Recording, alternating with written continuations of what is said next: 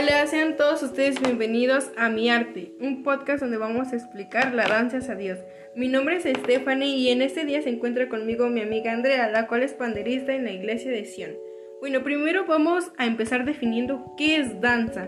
Bueno, pues la danza desde antes se ocupaba. Claro está que nos han enseñado en las escuelas, de en, las, en las antiguas civilizaciones, por ejemplo las mayas, las aztecas, las toltecas, entre muchas otras más, que danzaban para que así pudiera llover o haya sol o simplemente eh, su cosecha. Bueno, pues esto lo íbamos haciendo desde antes, pero hoy en día se considera un arte un arte en la cual todas las danzas que podría ser como ballet, la danza folclórica, entre muchas otras más. Y ahora va a explicar a Andrea cuál es en el ámbito cristiano. En esta ocasión hablo en el ámbito cristiano que se lleva a cabo para tener una comunicación con Dios, para expresar el gozo que sientes al lanzarle o por las experiencias que te permite ver o que te conecta más con Él.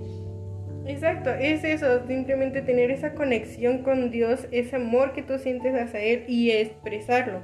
Aunque todos los demás puedan ver esa pasión que tú tienes dentro por ser agradecida con Él, por las cosas que te ha hecho vivir, por de dónde te sacó, entre muchas cosas más. Eso se lo va dirigido hacia la congregación que es el pueblo, donde tú empiezas a reflejar qué es lo que transmites tú, ¿verdad, Andrea?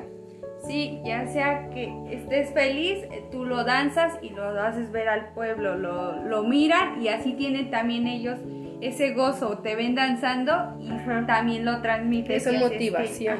los motivas a querer hacer lo que tú haces. Exacto. Bueno, pues esto ha sido nuestra explicación sobre la definición. Eh, esto ha sido nuestro podcast. Espero que nos disfruten y nos vemos en otro podcast, en otro capítulo.